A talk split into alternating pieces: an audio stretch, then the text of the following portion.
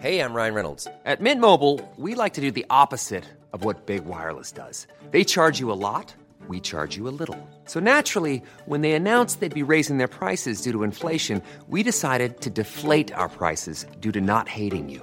That's right. We're cutting the price of Mint Unlimited from $30 a month to just $15 a month. Give it a try at mintmobile.com slash switch. $45 upfront for three months plus taxes and fees. Promo rate for new customers for limited time. Unlimited more than 40 gigabytes per month. Slows. Full terms at mintmobile.com.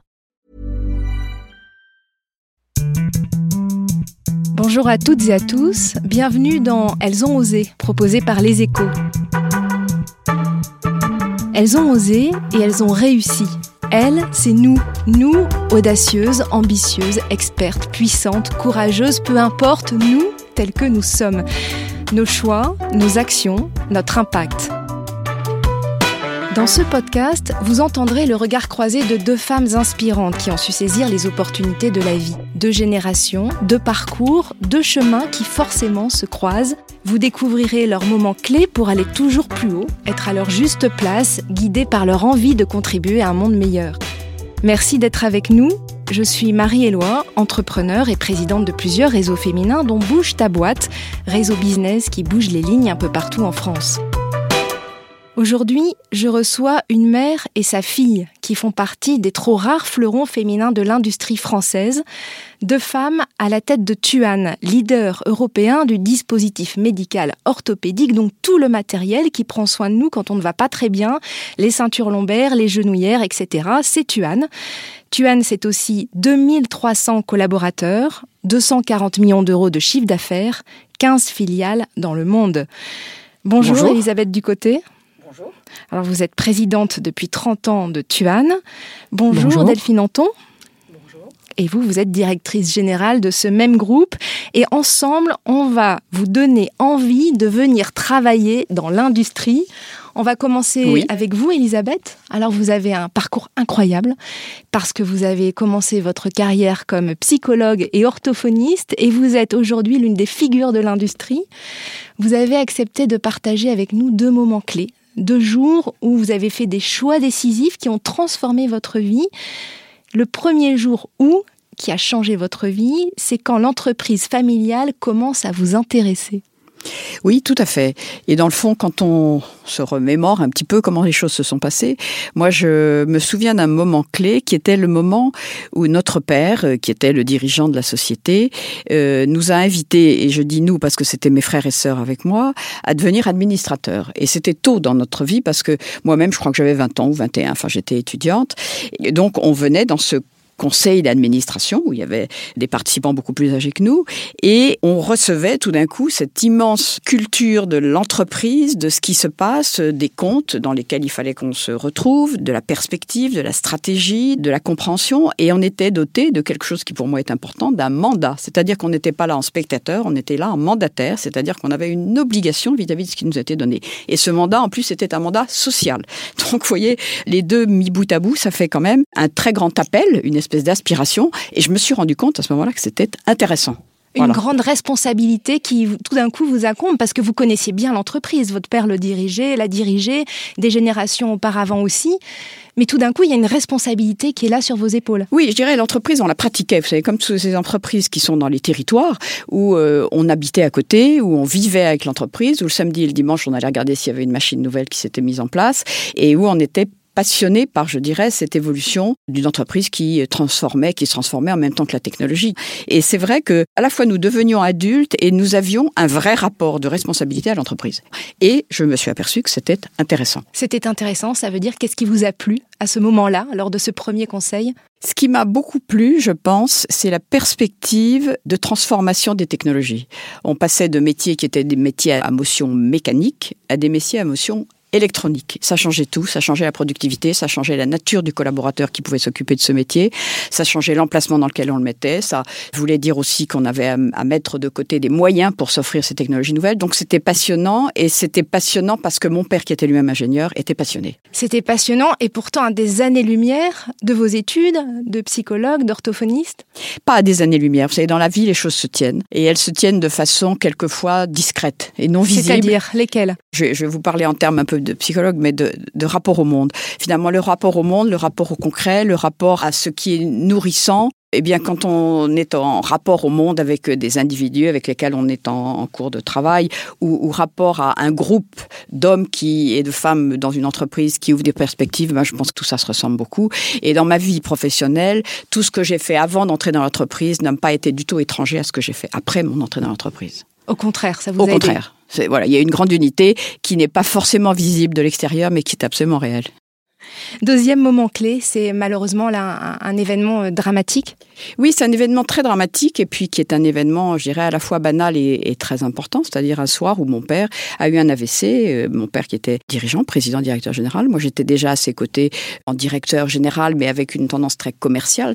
Et mon père a eu un AVC dans la nuit et donc euh, il a été immédiatement pris en charge et dans une situation totalement critique dont il a survécu, mais étant totalement dans l'impossibilité d'assumer ses fonctions.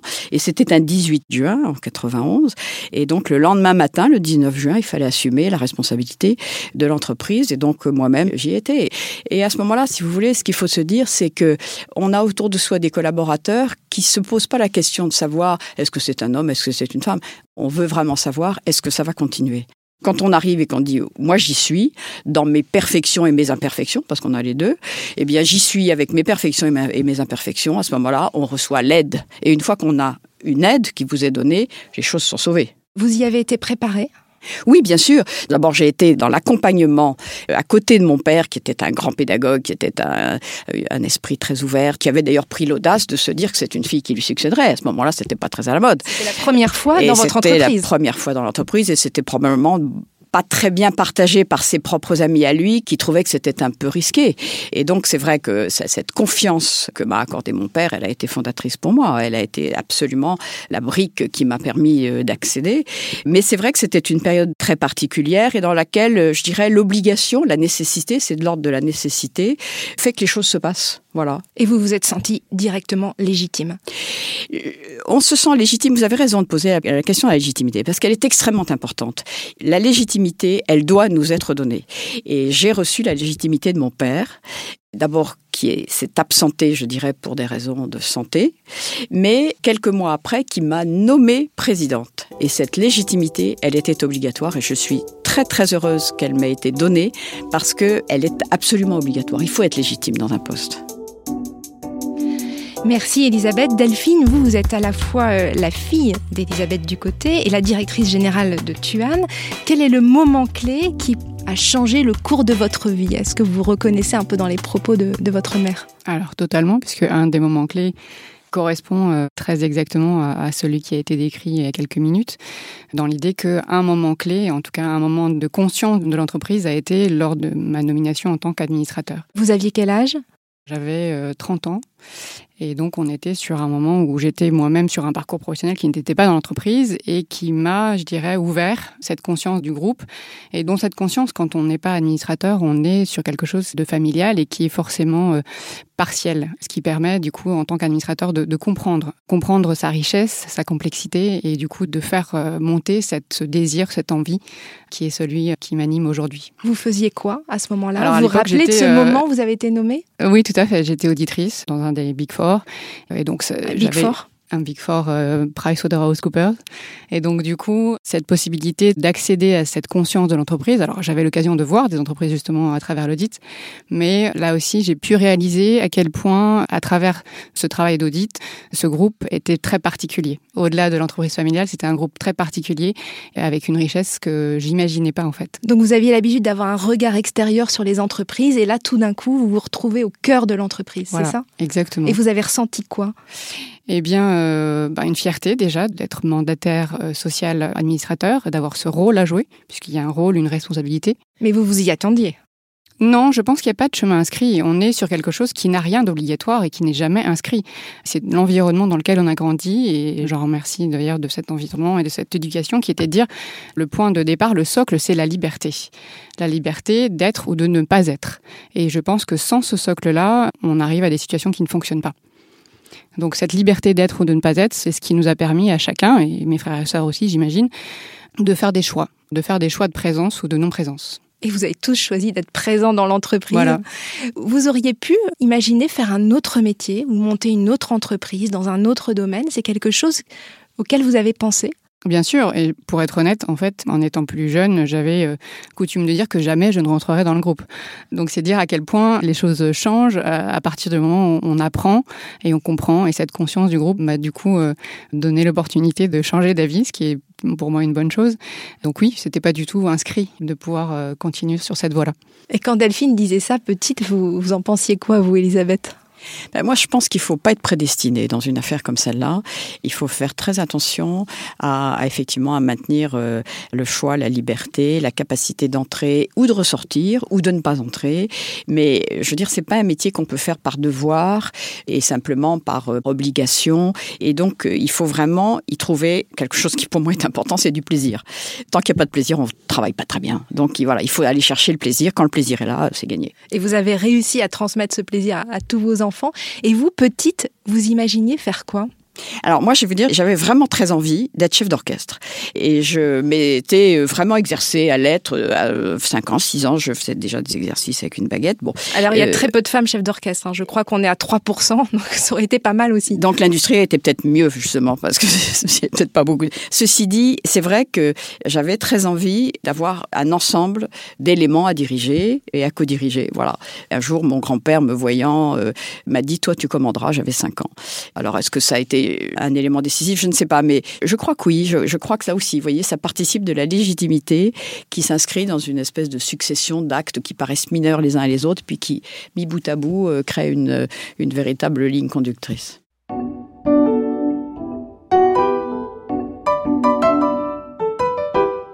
Souvent, nous les femmes, euh, nous manquons euh, cruellement de rôle modèles, d'exemples qui nous ressemblent et auxquels s'identifier et se dire mais oui, c'est possible, je peux emprunter ce chemin-là, c'est pour moi, moi aussi je suis capable. Et notamment euh, dans le domaine économique, il y a très peu de femmes qui sont mises en avant et qui sont à la tête d'entreprises. En, en 2018, par exemple, dans les personnalités les plus médiatisées en France, on a eu 1% de femmes dans la catégorie patron, 1% de patronnes.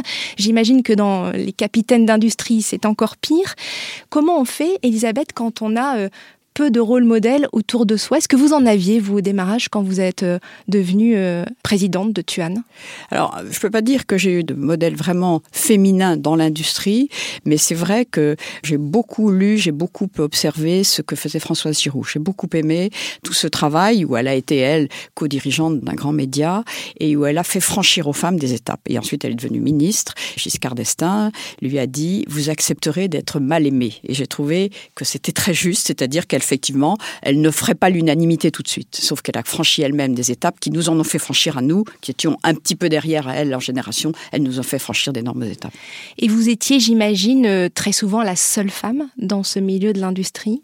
Oui. Comment on dépasse ça? C'est vrai. Alors, je, veux dire, ça ne m'a jamais gênée. Je n'ai jamais eu le sentiment qu'il y avait une espèce de, problème du genre. Je me suis trouvée partout, je dirais, dans la vie associative, dans la vie, dans les formations que j'ai faites, euh, dans les amis que j'avais. Je me suis souvent trouvée, effectivement, dans une situation où il y avait peu de femmes, voire pas de femmes. Ça ne m'a jamais, jamais gêné. Ça ne m'a jamais gêné quand je suis allée beaucoup à l'étranger, au moment où j'ai commencé, je dirais, l'internationalisation du groupe. C'est-à-dire, je me suis trouvée en Asie, je me suis trouvée en Chine, au Japon, je me suis trouvée en Europe de l'Est à être euh, la seule femme. Très souvent, j'ai eu aussi très souvent, je dirais, au début, des situations assez cocasses qui m'amusaient parce que je partais avec un de mes collaborateurs et puis on pensait que j'étais la secrétaire. Et donc, la rectification, lorsque l'interlocuteur voyait la différence, c'était drôle et moi, ça m'amusait énormément de, profiter un peu de cette confusion. Vous étiez en position de force. J'étais en position de force et ça c'était plutôt amusant. Mais j'ai jamais eu le sentiment, si vous voulez, que cette minorité du genre me gênait parce que j'étais un des dirigeants qui était là ou un des euh, élèves lorsque j'ai fait cette formation euh, chambre de commerce euh, qui est executive MBA. Voilà, on, on était en parité et j'ai toujours vécu cette parité comme non distinctive.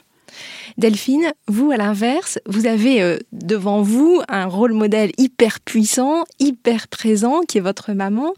Comment on gère cela?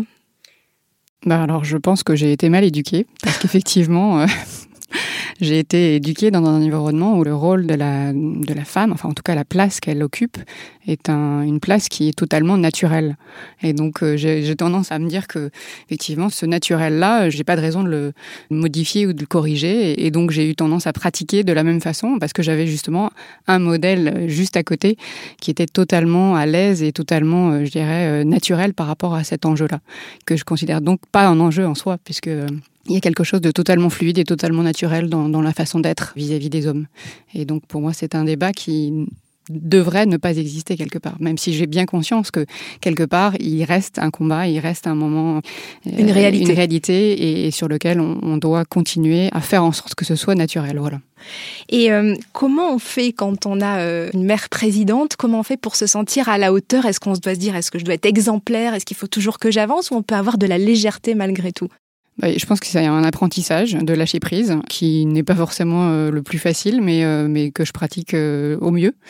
Vous avez des exemples où vous avez lâché prise? Ah, comme je le disais, c'est pas forcément dans ma nature parce que je suis plutôt une, euh, une teigneuse et une travailleuse. Mais j'y travaille, euh, j'y travaille régulièrement. Je pense que à tous les niveaux, que ce soit au niveau familial et au niveau professionnel, de se dire que euh, de replacer les enjeux là où ils sont, et c'est de se dire est-ce qu'il y a des sujets sur lesquels je peux me permettre de ne pas être aussi attentive. C'est tout le travail du quotidien parce que si on n'a pas ce travail au quotidien, on on se laisse déborder. Donc, euh, je pense que c'est un, un, travail permanent de lâcher prise, de s'obliger au lâcher prise, en fait. En quoi vous vous reconnaissez mutuellement l'une dans l'autre? Ben moi, je peux dire que, euh, si vous voulez, cette filiation, parce que c'est dans une entreprise familiale, il faut qu'il y ait une filiation. Moi, j'avoue, je suis très heureuse maintenant que je vais progressivement, je dirais, prendre de la distance par rapport au pouvoir opérationnel. Je suis très heureuse que la balle ait été prise, qu'il y ait un rebond de l'autre côté, et que dans le, dans le cours de tennis, mon père me disait, ne monte jamais au filet, reste en fond de cours. Et là, j'ai envoyé une balle qui est reprise. Et donc, ça, ça marche. Donc, c'est vrai que je suis très fondamentalement heureuse, parce que, dans le fond, dans une entreprise, il y a aussi des cas où la balle n'est pas reprise. Et donc, ça, c'est dramatique. Delphine? La, la, la, reconnaissance ou l'affiliation, elle passe à travers les valeurs, qui sont les valeurs euh, de la famille et de l'entreprise, et sur lesquelles je me reconnais, en fait. Et je pense que euh, on est dans un environnement qui porte ces valeurs, sur lequel moi, je me reconnais personnellement et que je continuerai à pousser. C'est une des raisons pour lesquelles je, je continue le, le, chemin, en fait. C'est de se dire qu'il y a cette, euh, ces valeurs qui vont être pérennes dans le temps. C'est une responsabilité pour vous? Oui, il y a forcément une part de responsabilité. Si on ne rentre pas dans l'idée d'une responsabilité, ça veut dire qu'on ne prend pas et on n'accepte pas ce poste. Mais comme vous le disiez très justement, il faut savoir avoir cet équilibre de responsabilité, mais en même temps se lâcher prise qui permet de continuer à avancer. Est-ce que quand on est euh, à cette place, à la tête euh, d'une industrie, ce qui est le cas de vous deux, est-ce qu'on se dit j'ai un rôle à, à jouer, je peux, euh, par mes prises de parole, par ma présence, contribuer à bouger les lignes pour attirer plus de femmes dans l'industrie?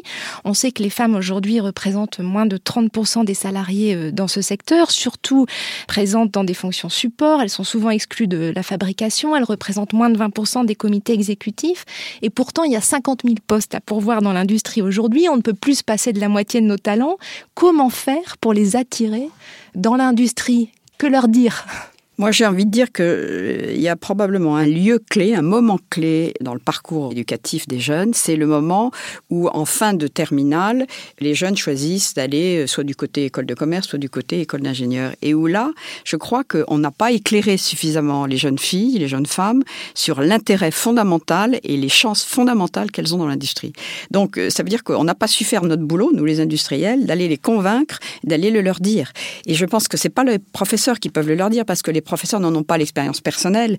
Euh, voilà, il y a un chaînon qui me paraît manquer à ce moment-là, et ça veut dire qu'il faut qu'on soit, nous, plus convaincantes euh, d'aller leur dire oui, c'est intéressant, c'est même passionnant, et vous y aurez toute votre place, et vous y aurez une place qui est, je dirais, très dans la nature féminine, qui est l'organisation, l'ordre, la gestion des flux, euh, la gestion de tout cet ensemble qui marche comme une mécanique qui est de plus en plus complexe. Et ça, je pense que toutes les femmes qui aiment cette gestion des flux, de ces rivières multiples qui se, se croisent, ces s'entrecroisent pour aller jusqu'à chez le client, c'est passionnant. Plus la, technique qui est passionnante aussi. Et je crois qu'on ne leur dit pas au bon moment. Voilà. Et au moment où on s'en aperçoit, c'est un peu tard. C'est-à-dire qu'elles ont déjà pris d'autres voies. D'autres voies euh, universitaires ou dans des grandes écoles. C'est-à-dire qu'il y a peu de femmes dans les filières scientifiques d'ingénierie, mais aussi parce qu'on a peu de, d'exemples de femmes dans l'industrie qui sont visibles et, et du coup se dire, euh, bah oui, finalement, il y a un chemin qui est déjà tracé, je peux l'emprunter et c'est génial parce que je les ai entendus témoigner que effectivement l'industrie, euh,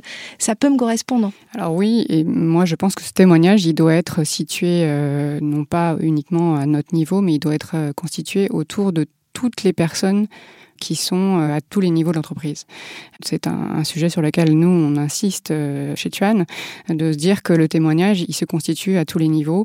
On incite fortement euh, de participer à des forums, d'être en présence sur ces forums d'école et de pouvoir justement partager une expérience qui, là aussi, est très naturelle. Hum, il y a le ministère de l'économie justement qui a lancé euh, ce programme industriel pour euh, mettre en avant 1000 euh, femmes dans l'industrie, qui a lancé un guide des bonnes pratiques pour attirer plus de femmes dans l'industrie. C'est un enjeu pour vous? Ah oui, pour moi, c'est indispensable parce que si vous voulez, il y a 50% de femmes dans la population mondiale. S'il n'y a pas 50%, 52% de femmes dans l'industrie, eh ben, l'industrie manque de quelque chose. Voilà. Donc, pour moi, c'est très clair. Vous pouvez d'autant plus mieux en parler que vous avez considérablement transformé Tuan depuis votre arrivée. Il y a 30 ans, vous l'avez digitalisé, internationalisé, amélioré le design. De quoi vous êtes la, la plus fière? Bah, moi, je dirais, ma tâche, lorsque j'ai repris l'entreprise, c'est vrai qu'on avait bien établi, enfin, mon père avait très bien architecturé. Mon père était un ingénieur polytechnicien, très architecte. Il avait architecturé l'entreprise. Moi-même, j'ai fait le, le, transfert à l'international très tôt, très vite, parce que c'était une obligation. On était leader sur le marché français. Si on n'était euh, pas sorti des frontières, on n'aurait pas progressé. Donc, euh, moi-même, c'est plutôt l'international que j'ai fait, avec effectivement des composantes qui étaient de cette époque-là où il fallait qu'on design les produits et qu'on n'en fasse plus un produit douloureux affreux et, difficile à porter, mais qu'on en fasse quelque chose au contraire d'attrayant. Mais c'est vrai que c'est l'international qui a été euh, très tôt au moment où je suis arrivée, avec en particulier l'acquisition de la première société allemande que j'ai faite quelques mois après avoir été nommée présidente. Et vous, Delphine, c'est la digitalisation notamment? Alors oui, moi c'est un sujet qui m'est très cher parce que je suis convaincue que c'est un des éléments qui contribue, je dirais, à la pérennité du groupe qui est nécessaire en transformation. Après, il y a un élément qui me tient vraiment à cœur aussi, c'est le résultat collectif, qui est un, exemple de succès que je souhaiterais euh, nommer aujourd'hui, qui correspond à, un audit euh, avec un enjeu fort chez nous, puisque c'est un audit qualité, et Dieu sait si la qualité est majeure. On est très fiers de nos produits, et on est totalement dans l'idée que le produit doit être, alors parfait, non, la perfection n'existe pas et ça n'a pas lieu, mais de se dire qu'on est sur une excellence de qualité. Et donc l'enjeu de cet audit de qualité était particulièrement important et je suis très fière et j'ai senti cette fierté de réussite collective de pouvoir passer ce cap de l'audit qualité et c'est un élément qui pour moi a été euh, très important. Voilà. Qui était fondateur. Tout à fait.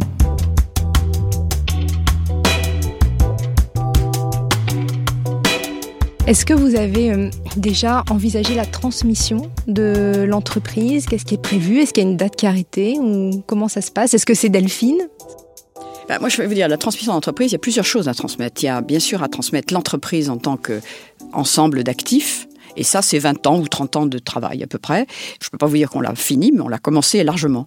Parce que surtout à, la valeur d'une entreprise comme la nôtre, ça se travaille de très loin et il faut utiliser toute l'intelligence opérationnelle et stratégique euh, avec des conseils pour le faire et pour le faire de la façon la plus efficace. Après ça, il y a la transmission du pouvoir. Et je dirais plus de l'autorité. Mais effectivement, le pouvoir, ça se donne, mais aussi ça se prend. C'est-à-dire qu'on peut donner un pouvoir qui n'est pas pris. Moi, je suis contente parce que je donne un pouvoir qui est pris. Et donc, euh, ça me paraît euh, extrêmement important. Et ça, ça se prépare aussi, bien sûr.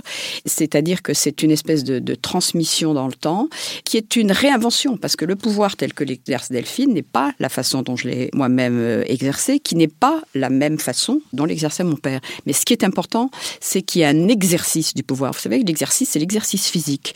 Et il y avait d'ailleurs un très beau film qui s'appelait, je crois, L'exercice du pouvoir. Eh bien, le pouvoir, quand on l'a reçu, il faut l'exercer. Sinon, il se perd, il se dilue. Et moi, ce qui m'importe, si vous voulez, ayant reçu un pouvoir, ayant reçu une autorité, je me suis toujours dit que c'était un peu comme le manteau du toréador, vous savez, euh, qui est brodé, qui a de multiples facettes qui brillent.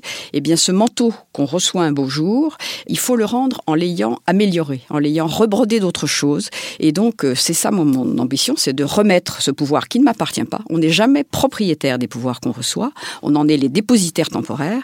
Eh bien, c'est important que je puisse le rendre progressivement et que ce pouvoir soit endossé par euh, Delphine. Et Delphine, comment vous le voyez, vous, ce manteau euh, de toréador? C'est une belle image. Oui, effectivement, c'est une belle image. Moi, je le vois comme étant euh, effectivement euh, ce qui vient d'être dit, c'est-à-dire le, le, fait d'être en transmission et dans le fait de prendre un pouvoir, de se positionner en tant que euh, dirigeant avec ses actifs et ses fragilités, mais dont il faut en avoir connaissance pour pouvoir les pratiquer et pouvoir avoir sa propre écriture. D'être vraiment vous-même. C'est ça, d'avoir cet alignement de soi par rapport à son rôle de dirigeant. Là aussi, c'est un exercice qui est quotidien parce que ça ne s'apprend pas en un seul jour.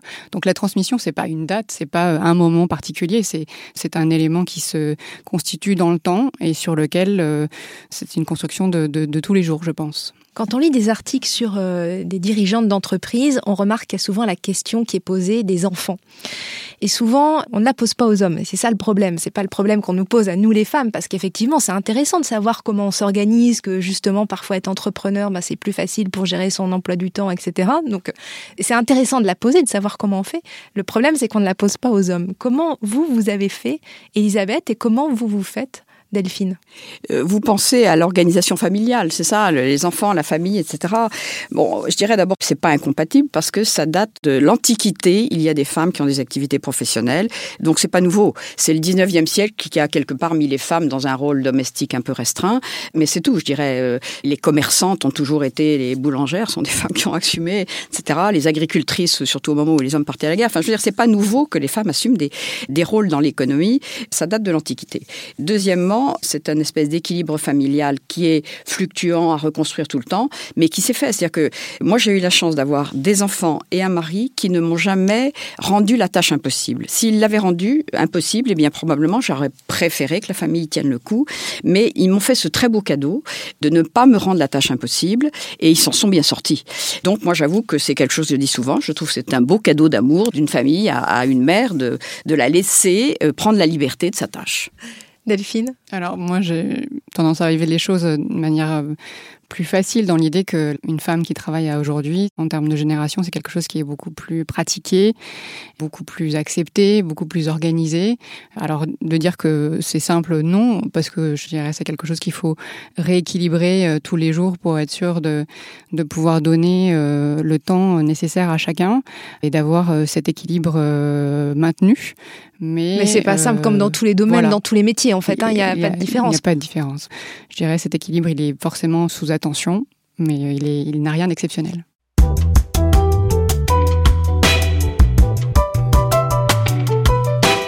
On va terminer euh, ce podcast par un portrait chinois. Le conseil que vous donneriez à vous-même à 20 ans? Si vous étiez en face de vous-même à l'âge de 20 ans, qu'est-ce que vous vous diriez? Elisabeth ben, D'aller au bout de ce qu'on a envie de faire, parce que c'est cette envie-là qui est structurante euh, de la vie euh, professionnelle et donc de la vie, tout court. Voilà. Delphine Moi, je dirais euh, d'indiquer que tous les chemins mènent à Rome. Il n'y a pas de chemin... Mènent à Tuan, en l'occurrence. Voilà. Il n'y a pas de chemin euh, prédéfini et surtout de chemin parfait.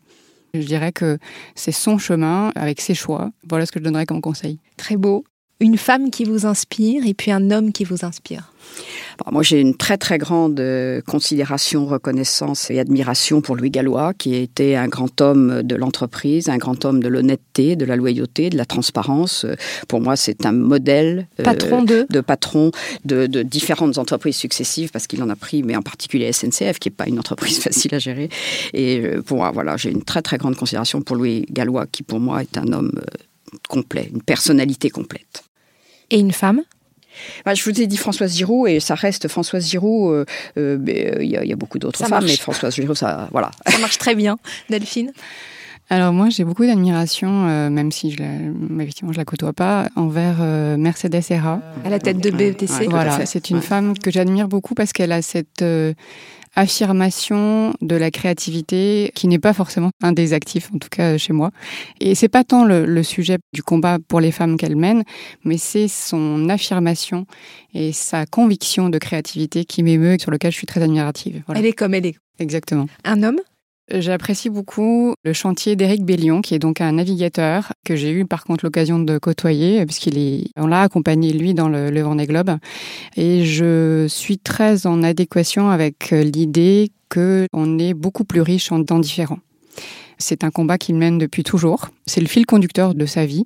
Je suis totalement euh, en cohérence avec cette valeur-là. Ce qui vous ressource quand tout ne va pas très bien bah, moi, je veux dire, j'aime la montagne, j'aime ma chaîne des Aravis, alors donc c'est un lieu que j'aime bien et qui est, qui est un lieu de, de ressourcement, effectivement. Vous, Delphine? Alors moi, c'est l'eau. C'est un élément qui est très essentiel pour moi et qui me permet d'avoir une forme de sérénité, mais dont il faut euh, être vigilant. L'eau, c'est aussi bien la tempête que, euh, je dirais, le lac plat. J'aime ce côté très différent, très multifacette de l'eau. Quand on était plus jeune, on avait l'occasion de, naviguer en famille et euh, il arrivait très souvent que je sois de très mauvaise humeur pendant l'ensemble du voyage, à l'exception du moment où je prenais la barre. Voilà, j'ai tendance à me sentir particulièrement à l'aise quand c'est moi qui prend la barre du bateau. Voilà. Un livre que vous auriez envie de partager? Je vais en donner deux, mais qui sont des livres d'ailleurs qui ne sont pas d'aujourd'hui, mais qui m'ont moi beaucoup marqué. D'une part, La Société de confiance d'Alain Perfit. Alain Perfit avait vu de façon extrêmement puissante, intellectuelle, mais en plus très illustrée, à quel point la confiance était génératrice de flux positifs dans l'économie. Et il l'a vu en l'analysant, je dirais, euh, dans la société du Moyen Âge, ensuite euh, de la Renaissance, etc. Et dans l'actualité aussi. Et puis il y en a un autre que j'aime beaucoup, qui est Etchgoyen, qui était un normalien qui a disparu aujourd'hui et qui a écrit un très beau livre qui s'appelle Les entreprises ont-elles une âme? Mais ça, moi, ça m'a beaucoup intéressé. Merci Elisabeth. Alors moi, je fais référence à un livre qui s'appelle les mains du miracle de Joseph Kessel, qui retrace l'histoire d'un soignant, enfin d'un médecin qui soignait Himmler et qui, à travers euh, le fait d'être d'aider Himmler, a réussi à sauver de nombreuses vies en fait pendant la guerre, en le convainquant d'éviter de déporter euh, un certain nombre de personnes. Le fait de ce sens du soin, euh, bah, ça rappelle bien sûr Tuan, et j'ai trouvé beaucoup de sens dans ce livre-là. Un film? Alors moi, je vais vous donner plutôt une pièce de théâtre qui a été d'ailleurs, euh, je dirais, reprise à, de multiples fois. C'est Antigone. Antigone, j'aime l'Antigone euh, antique. J'aime l'Antigone euh, d'Anouilh, la récente, et j'aime cette femme rebelle qui se livre à un devoir permanent, et puis j'aime la réflexion sur le pouvoir qui est celui du roi Créon. Voilà, Antigone pour moi, et puis je suis peut-être un peu une petite Antigone. une petite rebelle, c'est ça? Une grande rebelle Oui, probable, oui. Delphine alors moi, c'est pas forcément un, film. Je voulais partager donc un, morceau de Bussy qui est le, Clair de lune, qui est effectivement très connu, mais qui euh, m'interpelle toujours dans sa modernité permanente. Plus je l'écoute, plus j'ai ce sentiment de modernité, quand bien même c'est un morceau qui n'est pas tout récent. Et ça fait appel là aussi, au, je dirais, à la pérennité du groupe et de se dire que un groupe qui a cet âge-là euh, peut rester moderne et doit rester moderne. Est-ce que vous souhaitez remercier quelqu'un euh, en cette fin d'émission? Oui, moi d'abord, je, vais vous dire, je remercie tous nos collaborateurs dans le temps, c'est-à-dire ces milliers de collaborateurs qui ont accepté d'entrer dans ce destin d'une société qui a pignon sur rue, qui a une vocation de visibilité, de transformation et d'actualité à tout moment. Donc moi, je remercie l'ensemble de nos collaborateurs, tous ceux qui ont participé à ce, à ce navire qu'on a aujourd'hui. Alors oui, bien sûr, les collaborateurs, c'est très important de pouvoir euh, les valoriser. Après, je remercie mes enfants. Je remercie mes enfants de me donner cette liberté-là et de grandir. Euh, et je les admire beaucoup dans, dans la façon de gérer leur propre vie. Je les remercie pour ça. Merci Elisabeth Ducoté, merci Delphine Anton, merci à vous toutes et tous qui nous écoutez. Merci à Thomas Plé et Mathieu Thévenon qui ont réalisé cet épisode. Merci également à Zaya Cassel et pour l'organisation de ce podcast. Si vous l'avez aimé, je vous remercie de le préciser avec un 5 étoiles. Cela nous aidera à continuer sur cette voie. Merci pour vos commentaires aussi que j'ai hâte de lire. Et rendez-vous dans un mois pour un nouveau podcast Elles ont osé avec les échos. D'ici là, gardons précieusement en nous cette citation de Goethe qui correspond si bien à l'esprit de ce podcast. Quoi que tu rêves d'entreprendre, commence-le. L'audace a du génie, du pouvoir, de la magie.